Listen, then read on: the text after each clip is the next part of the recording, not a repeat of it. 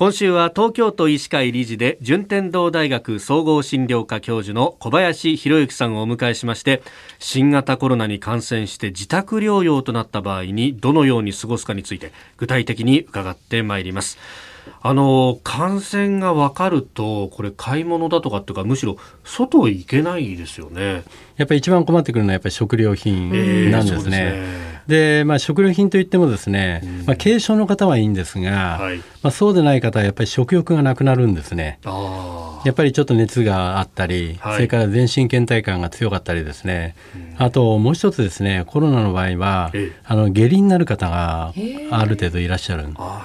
これも一つあまり皆さんご存じないんですけども患者さんはやっぱり下痢になる方も多いんでそうすると胃腸の調子も悪いということで、はい、やっぱりそういう中では消化にいい、まあ、それでカロリーが摂取できるっていうとやっぱスープとか、はい、それからゼリーとかですね。それからあと、まあ、チョコレートもいいです。それからやっぱりスポーツ飲料ですね。で、まあ、食欲がもちろん戻ってくればまあ、そこからインスタント食品とか缶詰とかありますんでね、まあ、やっぱりあの大体10日間。10日間。あの診断がついてからですねやっぱりもう10日間はあのどうしてもですね自宅安静は強いられますんでね、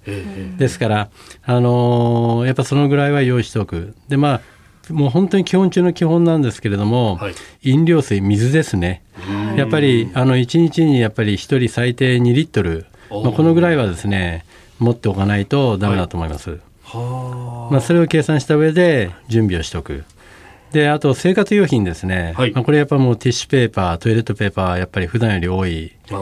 量使いますんで、まあ、それを用意しておくのと、まあ、やっぱり二次感染予防のためのマスクやゴーグルそれからビニール袋消毒薬、まあ、こういうものはもうやっぱりあった方がいいと思いますね。はい、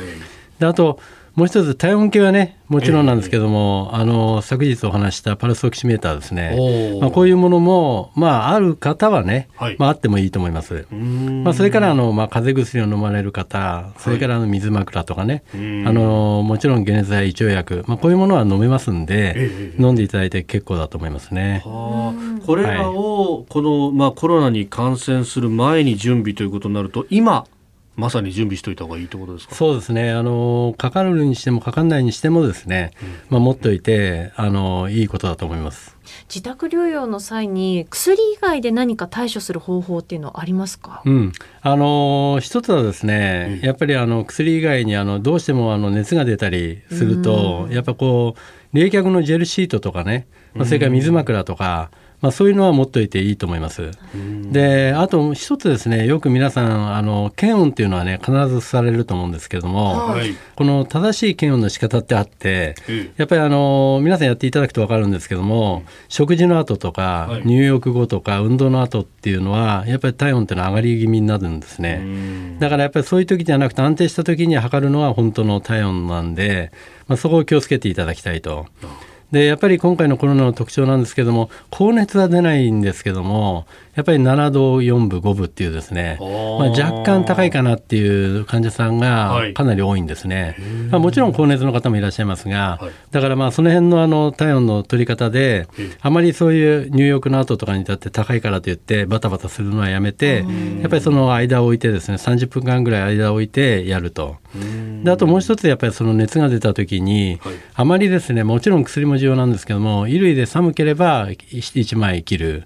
で汗をかいたらまあちょっと1枚脱ぐ、はい、で汗をかいたのをそのままして冷えないようにするっていうまあ本当に基本なんですけどもそういうことをしとくっていうのはいいと思います。